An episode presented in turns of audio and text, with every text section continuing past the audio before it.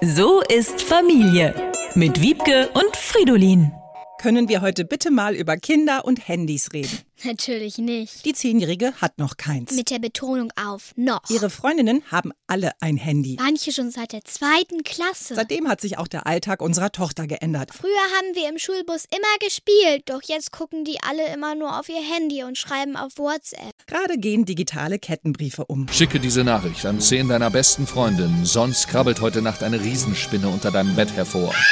Ich weiß das, weil die Zehnjährige mit unserem Handy im Klassenchat ihrer neuen Schule mitmachen darf, damit sie nicht ausgegrenzt wird. Ich freue mich schon total auf morgen, Lachsmiley.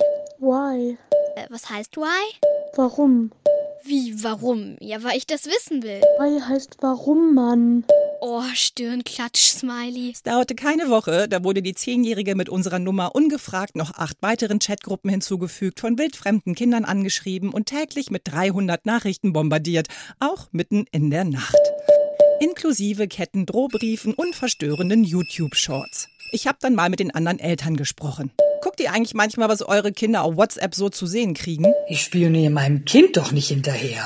Wir haben vereinbart, dass sie mir sagt, wenn da komische Nachrichten kommen. Klar, machen die Kinder natürlich, wenn ihre Handyzeit dann reduziert wird oder sie aus Chatgruppen austreten müssen. Wir bringen unseren Kindern zwar im echten Leben bei, dass man bei Rot stehen bleibt, mit Fremden nicht mitgeht und andere Kinder nicht mobbt, aber im Internet dürfen sie machen, was sie wollen. Wann kriege ich denn endlich ein Handy?